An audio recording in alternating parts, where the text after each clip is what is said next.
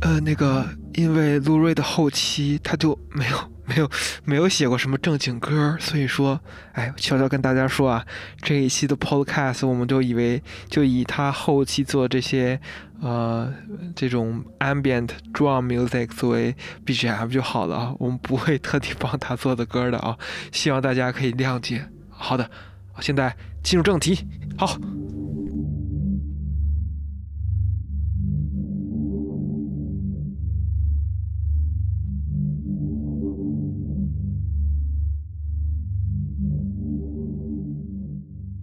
二零零七年的中国河南陈家沟，迎来了一位世界级别的摇滚教父。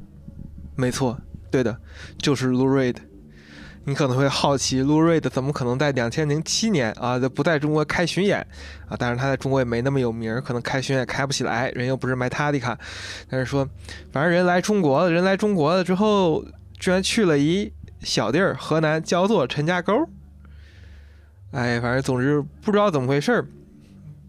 这个，呃，当地的这个《焦作日报》还得到了消息，还知道说路瑞这是国际教父，然后那个，呃，派出去一个采访团，还给路瑞做一个采访，然后还有另外一个《新京报》的也给路瑞做一个采访。所以说，卢瑞到底干嘛来的呢？对吧？按他所说，他是来中国朝圣的，对吧？呃，二两千零七年啊，十二月，新浪音乐发表了一篇专栏，叫做《卢瑞的前不久啊，曾经秘密来华，只为练习太极拳》，对吧？然后《焦作日报》也写过啊，什么《焦作日报》写写叫什么？卢瑞的，我来陈家沟完成一个心愿。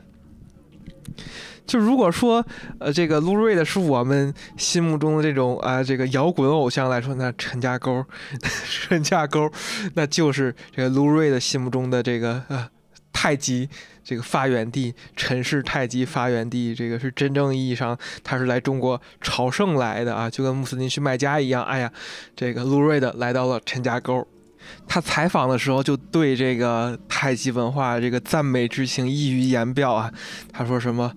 是说什么我，我每天早起至少练二十分钟的拳，对吧？然后我只要有空就练拳，最痴迷的时候一周就生生练七天，每天都把他那个老师那个任广义任老师请到家里给他教私教课。然后我们就可能会好奇，你说早期你说 Velvet Underground 这摇滚教父这奠基人，后来自个儿发明专辑又又喜欢这个人，就是私生活这么丰富的这么一个。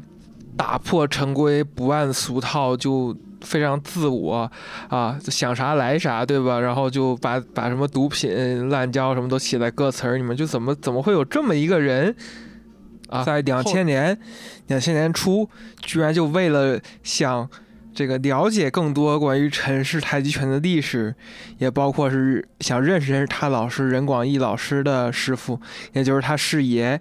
和他其其他师兄弟，就是他所谓的师叔们，特地来了中国，来到了陈氏太极拳的发发发源地啊，来朝圣来了。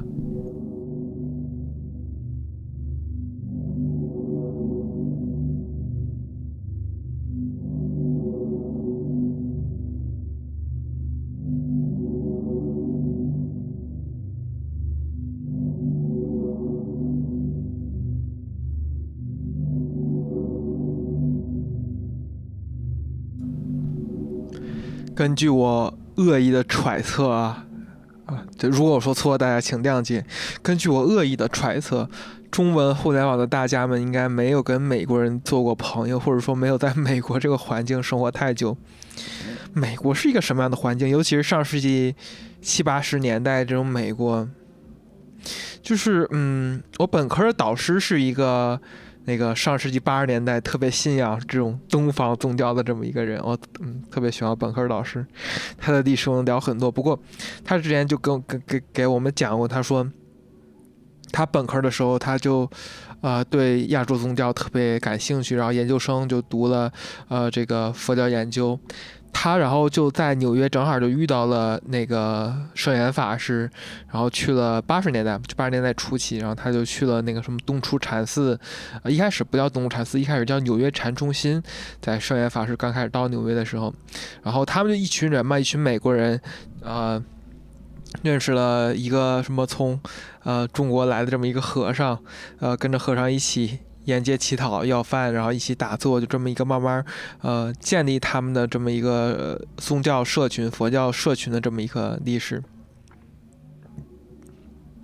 他就给我讲，当时就是他带他跟他一起别的美国朋友们一起被这个圣严法师带领去打坐的时候。他还可以，他可以沉住心来去打坐，呃，但是他的美国朋友一般都不行。你想说一打坐一打坐就是一下午一晚上一天，可能最短的两个小时，最长可能六个小时、八个小时、十个小时，一天你都不动劲儿，你就在那儿打坐。你想要你想要进入某一种冥想的状态，你需要沉住心，你需要。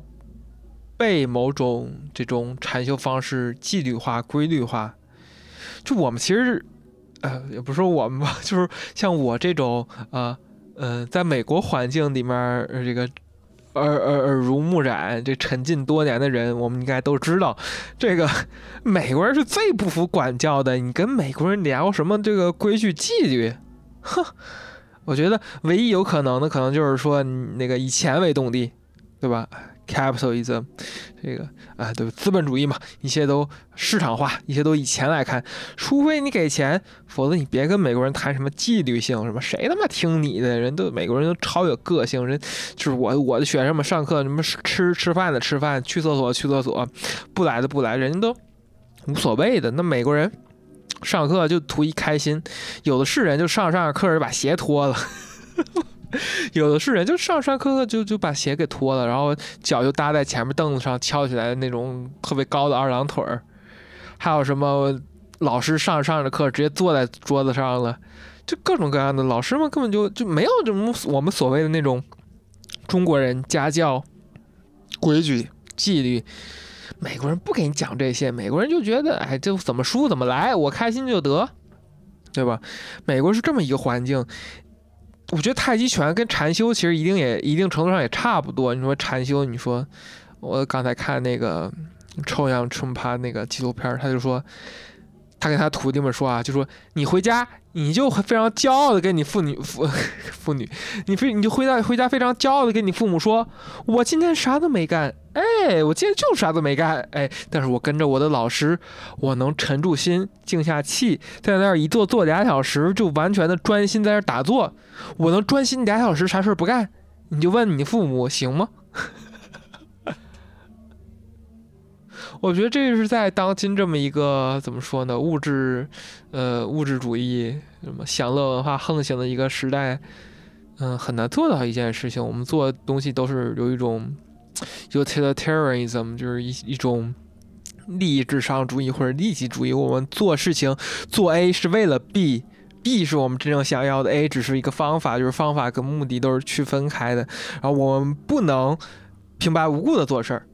我不能不要钱加班，我不能这个什么平白无无故的给你干活，对吧？所以说，其实你按这个逻辑想下去，我也不能平白无故坐那儿打坐打坐俩小时，不能俩小时啥都没干。你干事儿了，或者说你消耗时间了，其实一定都要都要回报。我们现在这种，嗯，资本主义或者说呃消费主义的一个市场，一个。环境，我们觉得任何事情都应该有回报，投资回报，经济学原理非常正常。可是如果说你真正能坐在那儿俩小时，就专门的啥事不干，这可能也是一种挑战，对吧？我觉得我们经常想太极拳或者佛教冥想，就是我们把它想的很简单，不就是说。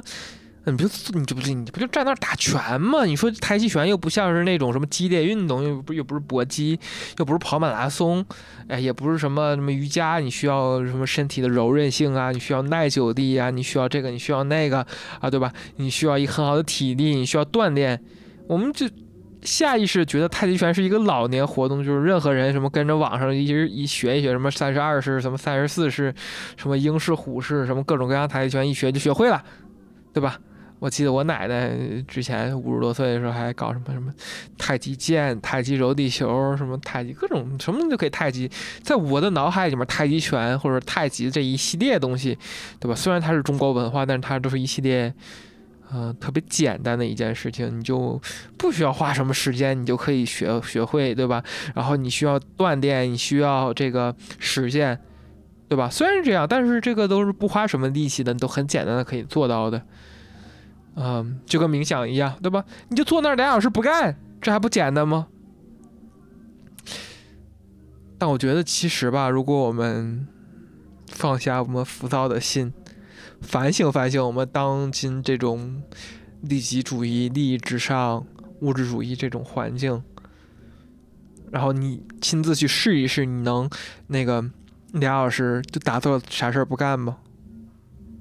反正我本科导师就说，他当时说我当他当时的朋友就坐那儿什么好，他记得叫什么 Sam 还是什么，就什么他朋友忘了。就没法就静不住，你三十分钟、四十分钟一过去，他就开始乱晃，你知道吗？你就你让他坐那儿静着，他都静不下来。让他打坐一个小时、两个小时都不可能。然后我导师怎么办呢？我导师就是听见旁边有那种吵噪声，看他在那晃，他虽然也在打斗，他就拿胳膊肘捅他，拿胳膊肘捅他，别动，别动，别动。就是这种情况，我这个特别好玩。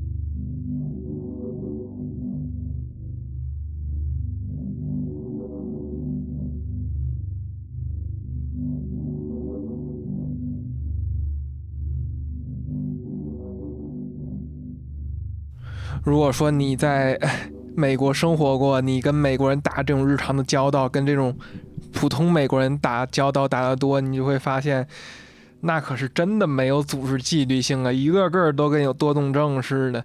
你想让他们就是安安稳稳的去这个呃打坐，或者说练太极拳这种特别慢、特别柔这种嗯。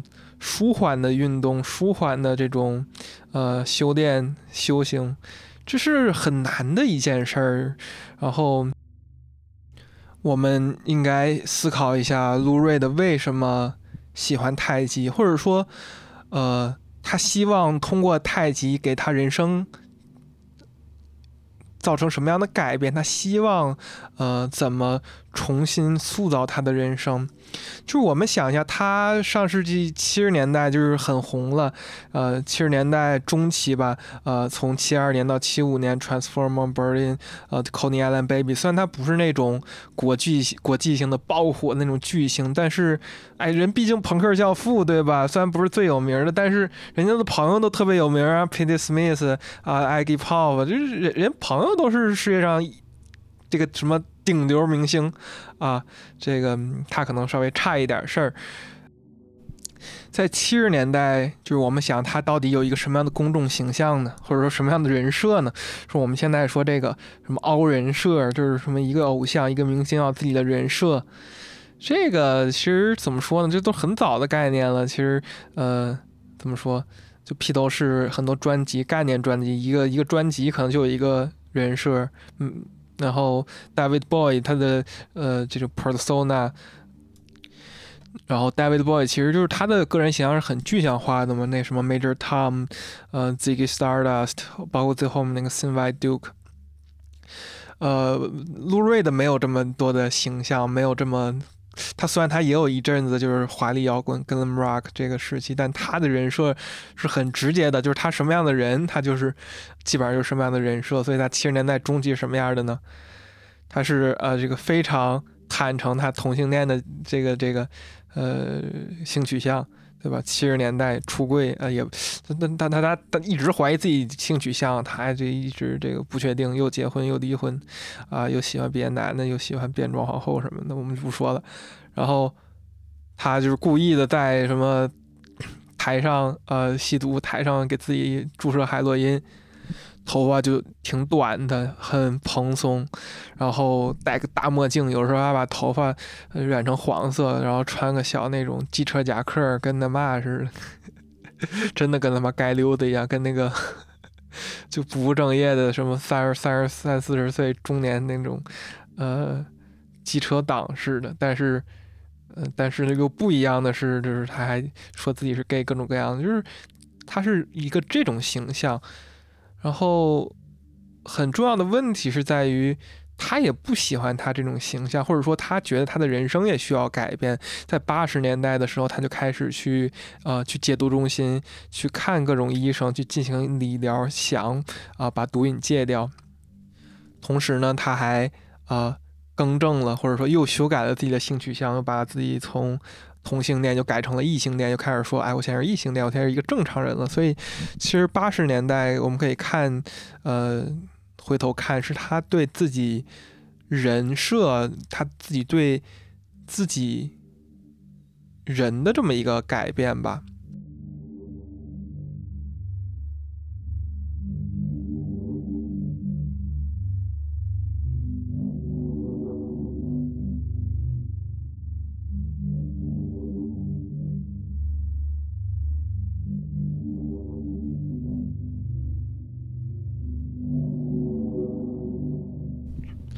根据九十年代《New York Times》的一篇呃文章说，lou 瑞的他在八十年代初期、中期、初中期，他就不去再看这种理疗师了，他就不去这种戒毒中心了，因为这种 rehab 就这种康复中心对他来说就没嘛没嘛用。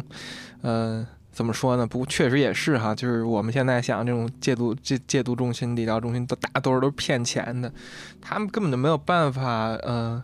身心意义上帮你去解读，让我想到那个那《绝命毒师》里面然后那个呃，Pinkman 小粉，呃，带着他那个什么 Combo，就是一大堆兄弟去去那个呃。康复互助会这个戒毒，呃，康康这个互助会，然后去里面卖毒品，说我们这实在没法戒啊，为什么没法戒呢？因为新劲儿新货实在是太得劲儿了，太牛了，呃，随便一点儿我就受不了了。然后，然后他们还就是互相那种，互相当托儿，就说，哎，你听说过这个了吗？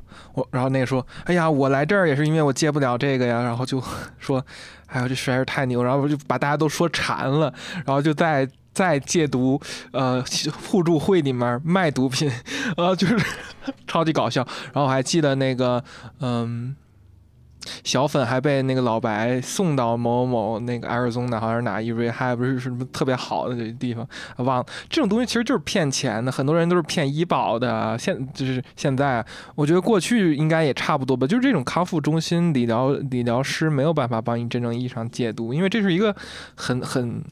很多时候是一个环境上的问题，你在这个环境，你身边人都吸毒，你没有一个很好的习惯，你没有一个稳定的作息，没有一个稳定的这种生活节奏，没有一个正经需要朝九晚五上班的工作，对吧？你这朝九晚五可能工作，你你是正常工作，你可能吸不了毒，你就是，但是如果说你是哎那个什么，你是是什么九九七，什么十九七，十九六。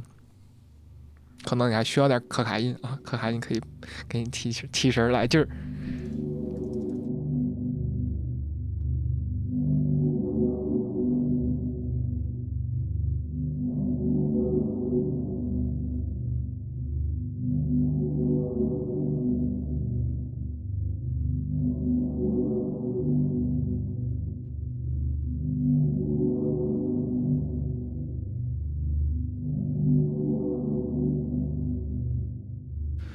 瑞的后来采访讲述他跟太极拳的历史，就是来源于这个时候吧。他八十年代开始练太极。其实我们做个算术题啊，他是在两千零一年遇到了他最爱的那个老师，太极老师，太极宗师，啊，第二十代 陈氏太极呃传人，那个任广义，对，叫任广义，对吧？然后他。在人生的最后十二年，都是跟任广义任师傅一块儿度过的，啊，嗯，但是他说他在认识任老师之前，是跟另外一个人叫陈亮的一个香港人，香港移民到美国，在纽约教这个叫做呃陈氏鹰爪拳，学这个鹰爪太极，学了十五年。所以说两千零一减十五，大概应该是估摸着就是八六年左右，呃，开始练的太极啊，就是我我的一个推测啊，没有准确数据。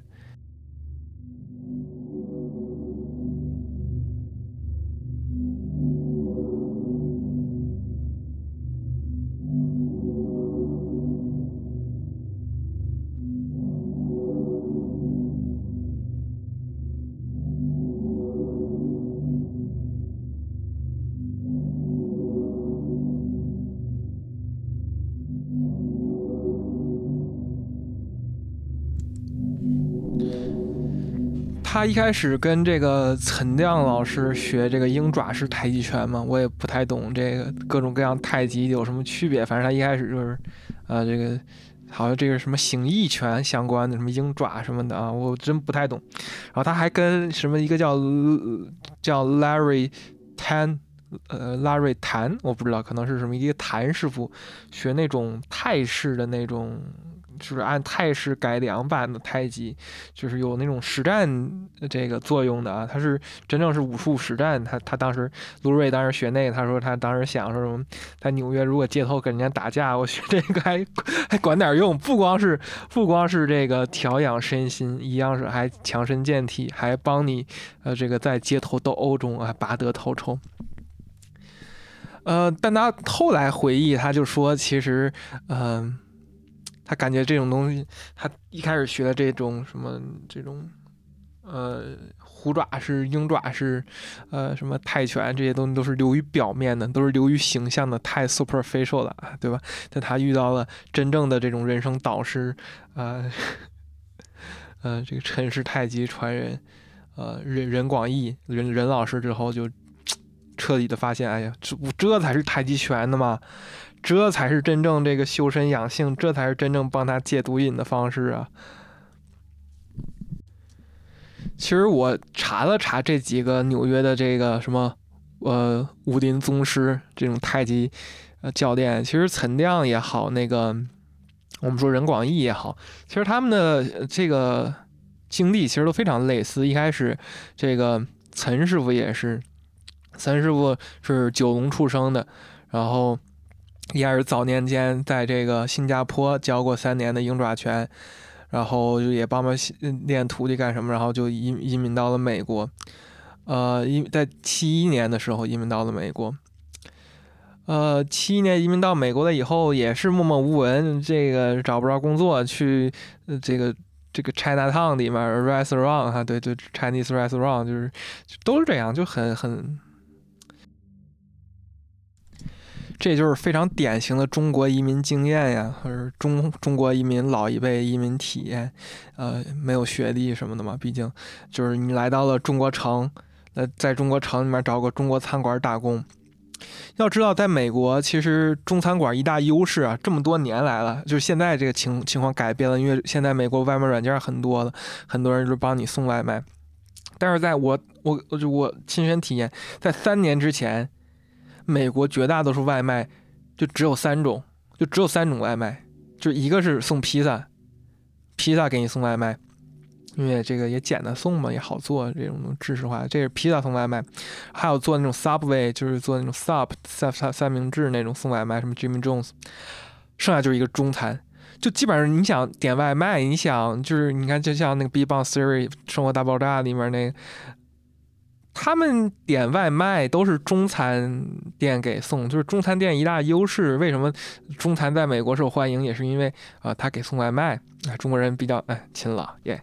所以说，这个这些人吧，陈亮也是，他一开始也是找不着别的工作，只能要不是在中餐馆里面刷盘子，要不是呃这个送送送外卖。然后他也是很有幸的，是就参加一系列武术比赛，有这种杯赛，也有这种呃各地举举行的这种小的比武吧。他一系列的这个拿了奖、拿了头名了之后，就有一点名声了。然后他再再加上人家也是这个从小就学这个，所以陈老师就啊开了自己的这岑亮鹰爪功，然后也是一种当太极来教吧，然后有了自己的 followers。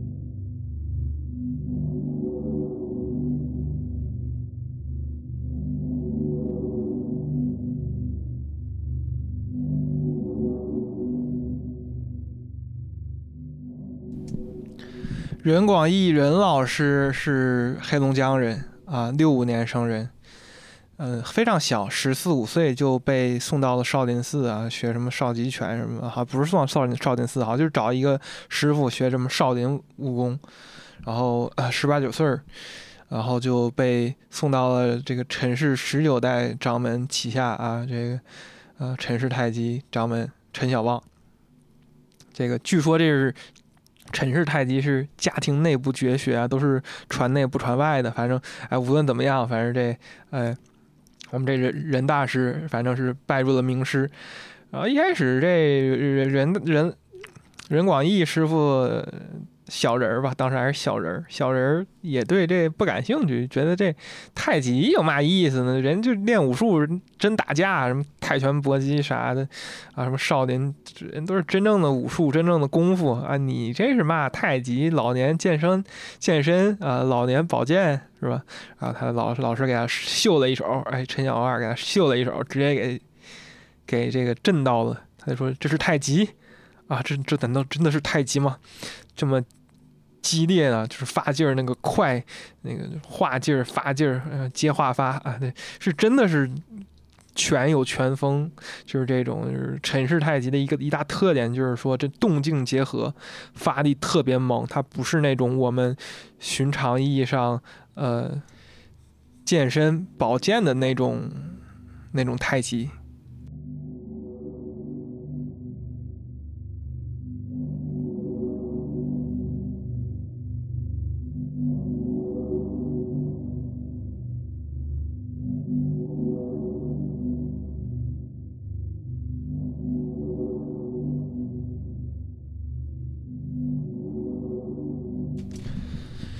一九九一年啊，任任广义来到了美国，因为他的妻子来美国读书啊，想必可能也是在纽约那个那个城市读书吧。他是陪读过来的，所以你这么一想啊，这个呃，你仔细思考一下啊，其实呃，任老师应该也是非法移民啊。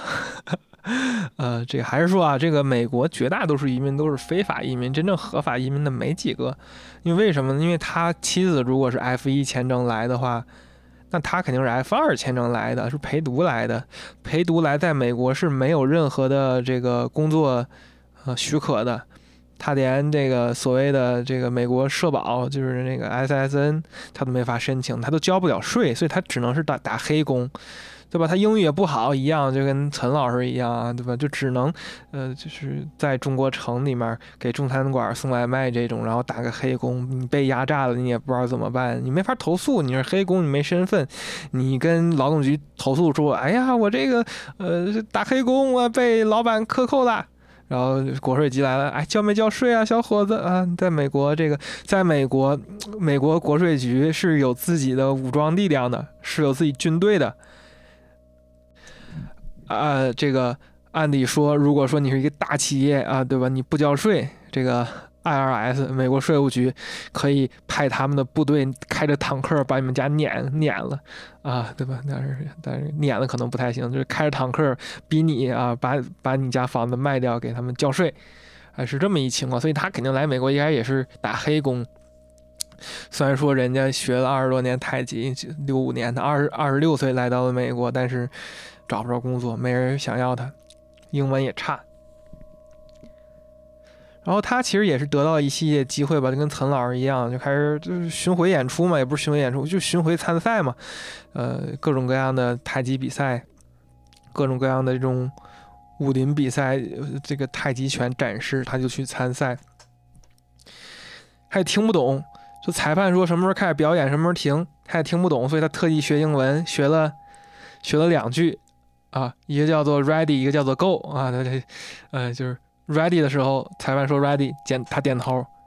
裁判裁判说 Go，他开打。哈，以这种形式就是打遍了这个美国纽约，也是非常有名。然后跟曾老师一样嘛，自己慢慢就把自己的武馆开起来了。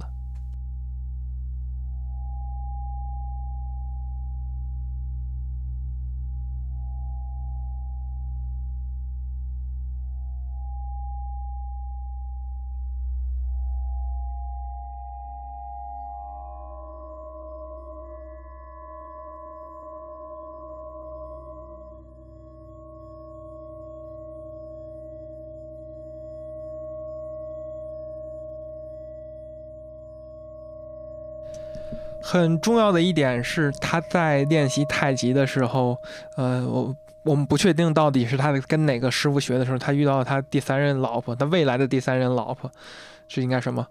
这应该是过去将来时啊！大家中文是这个什么分析语句？大家幻想一下，他在过去认识了他即将成为他老婆的这个 Laurie Anderson，他们俩一块儿打太极啊，对吧？打太极认识的妻子，嗯，然后就。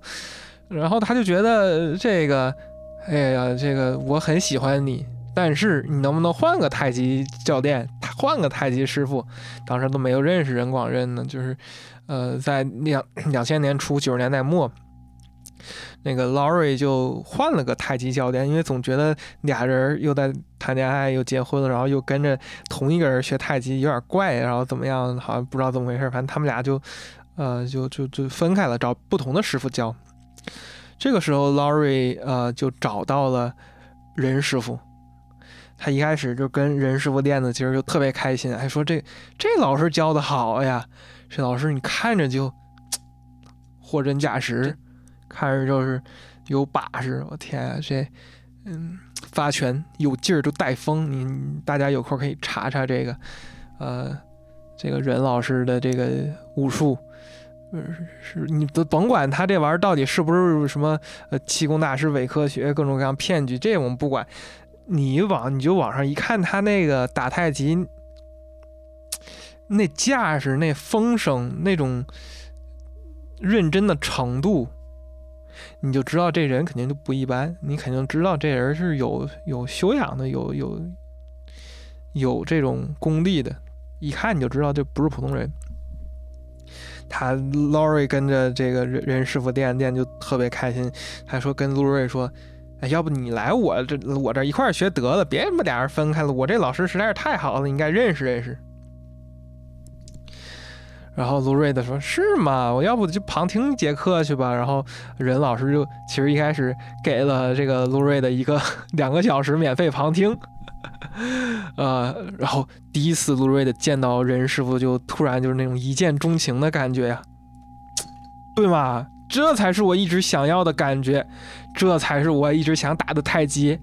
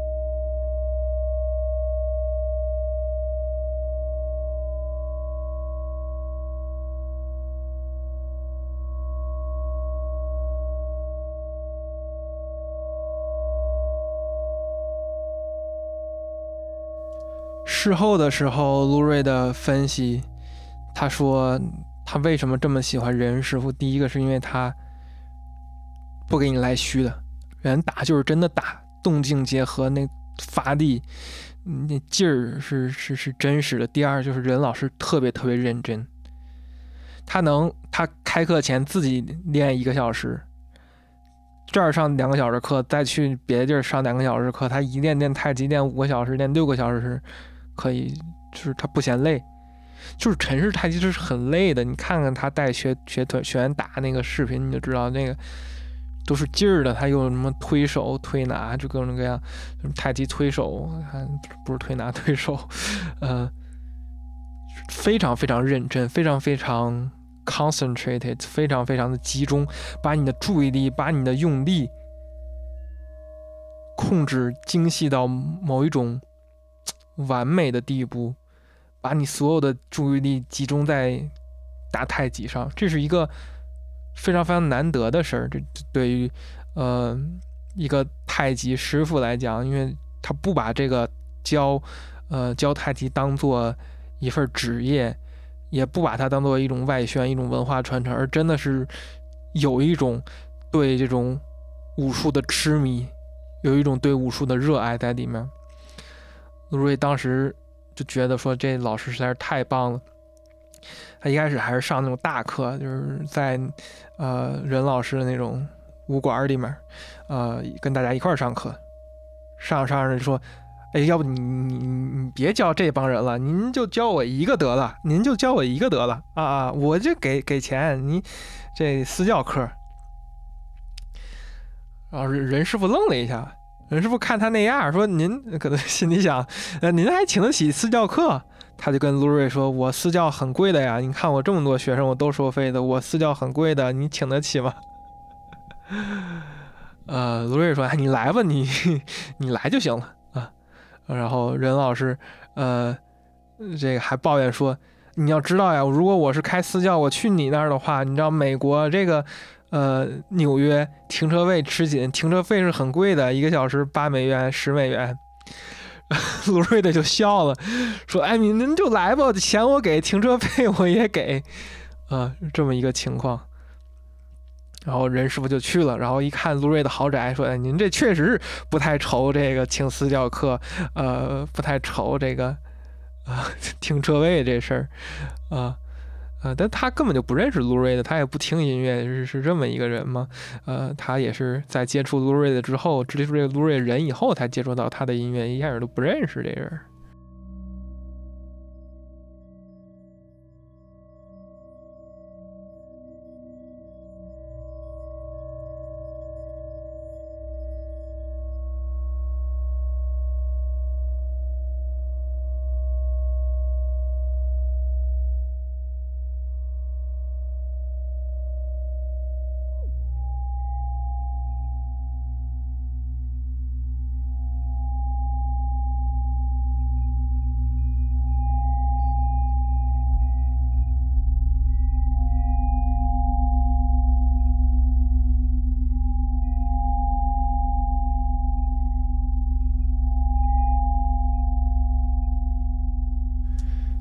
任师傅当时跟他朋友聊天他就说：“哎，你你知道吗？我最近教了一个这个呃学生，音乐人，搞音乐的，玩音乐的，玩摇滚的。听说还是什么朋克教父，叫什么瑞的，姓瑞，姓瑞的。他朋友惊呆了，摇摇滚朋克教父，姓瑞的。您说的是卢瑞的吗？点头说是的。朋友惊呆了，说你他妈在逗我。他说，任师傅说。哎，对呀，没错，我就在教他打太极啊。然后大家都惊呆了，说：“哇，你居然能教摇滚教父打太极！哇哦，哇哦，哇哦！”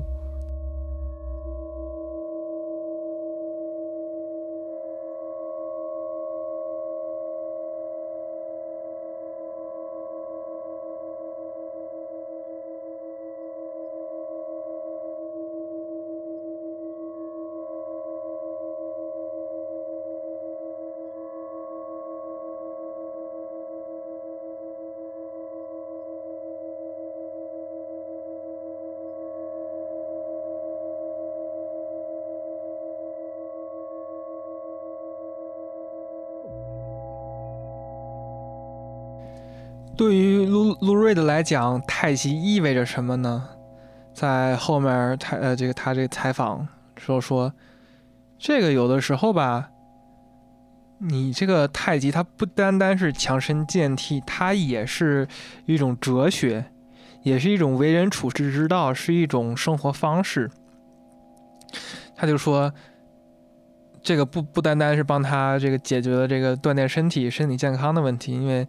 他大学的时候吸毒吸的就饼干，然后肝一直不好，最后还肝移植，最后死好像也是因为这个肝有问题。那身体一直不好，在八九十年代、九十年代以后巡演也少了很多，就是因为身体不好嘛。所以，呃，戒毒、养身体、锻炼，而且它是一种哲学。太极是什么哲学？对他来讲，太极是关于。了解自己、控制自己的这么一套，呃，哲学体系，因为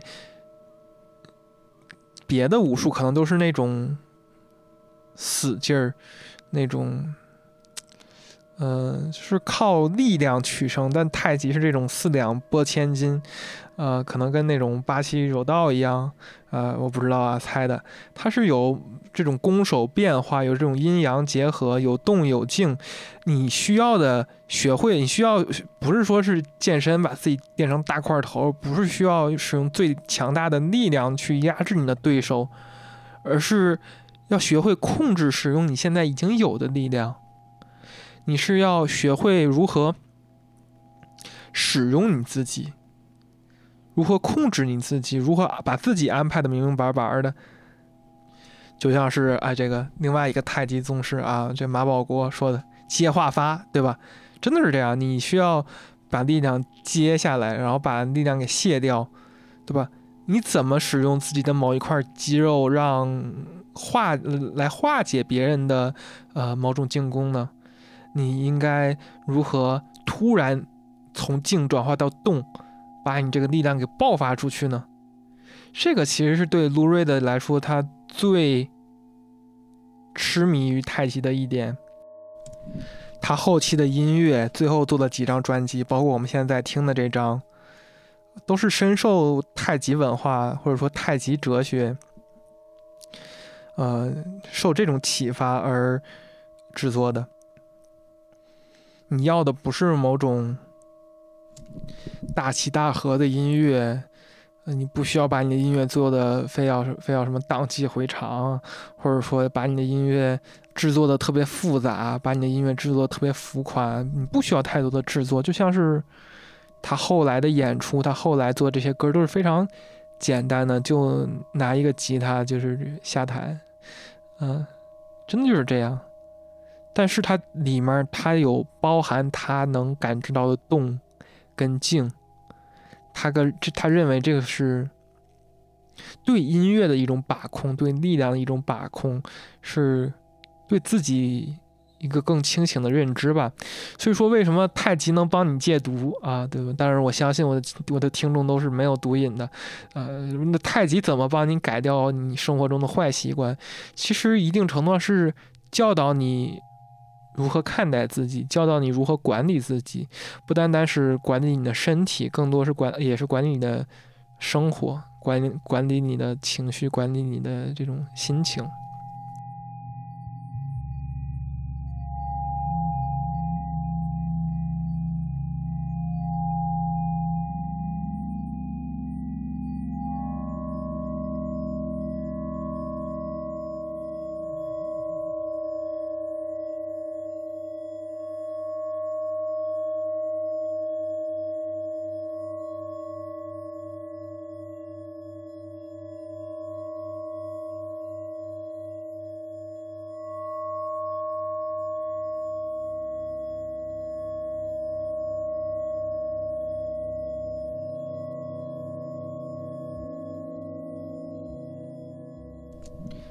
这个时候，陆瑞的家里面就已经全都是太极设备了呀！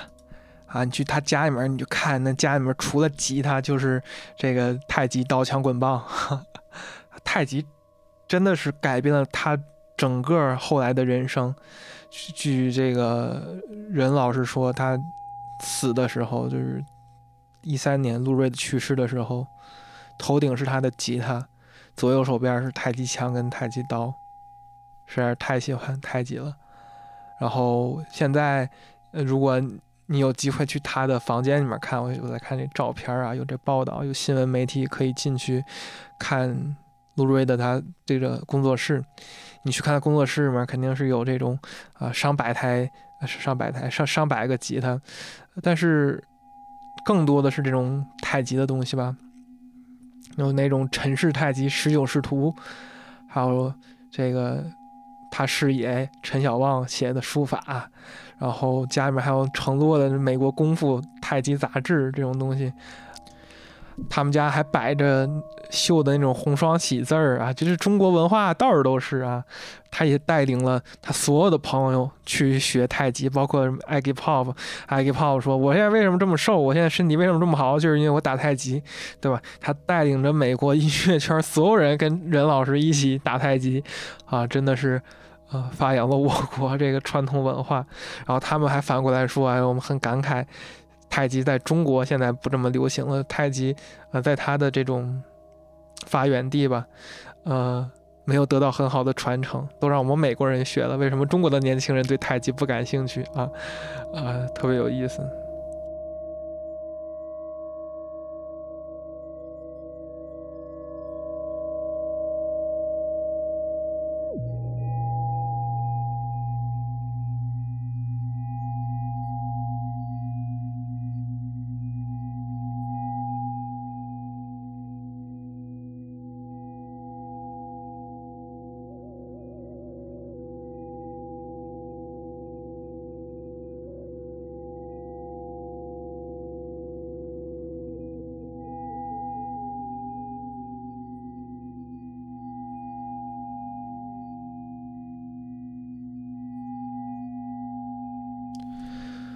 所以在路瑞的巡演的时候，他两千年之后开巡演，就带着任师傅，带着任任任师傅，他在旁边弹，像我们刚才听的这种，呃，现在在听的这种 drum music、ambient music，或者说就是弹那种老歌，什么 Sunday Morning 啊，什么 Perfect Day，弹这些歌，然后任师傅就下面打太极，搞太太极推手，特别酷。然后他们两个就是心有灵犀那种感觉，就是说，每次那个路瑞的弹那种强力和弦、五和弦，然后动静结合嘛，任老师陈氏太极就给你来个发劲儿，给你来个这个动，就劲儿就发出来了，然后哪儿哪儿舒缓了，就歌情绪有点小悲伤，哎，任老师任师傅打太极就会舒缓下来。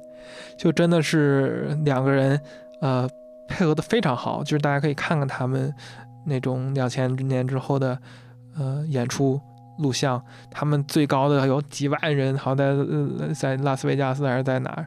呃，还是在欧洲，就是几万人就看他们啊，台上呃不单单是音乐人表演啊，就是太极表演啊，这这这两者结合，这个摇滚太极，摇滚太极表演。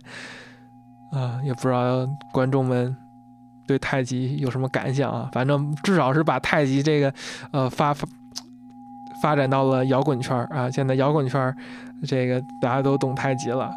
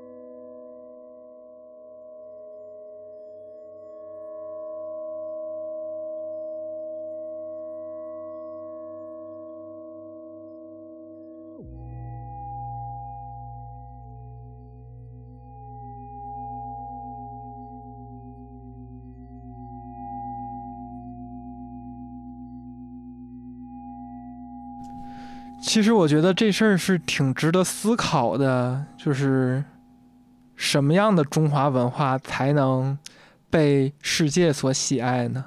或者说，当我们觉得中国缺乏文化输出，我们觉得中国文化没有被嗯国外人认同，这肯定是有原因的嘛。但是说这是为什么呢？或者说？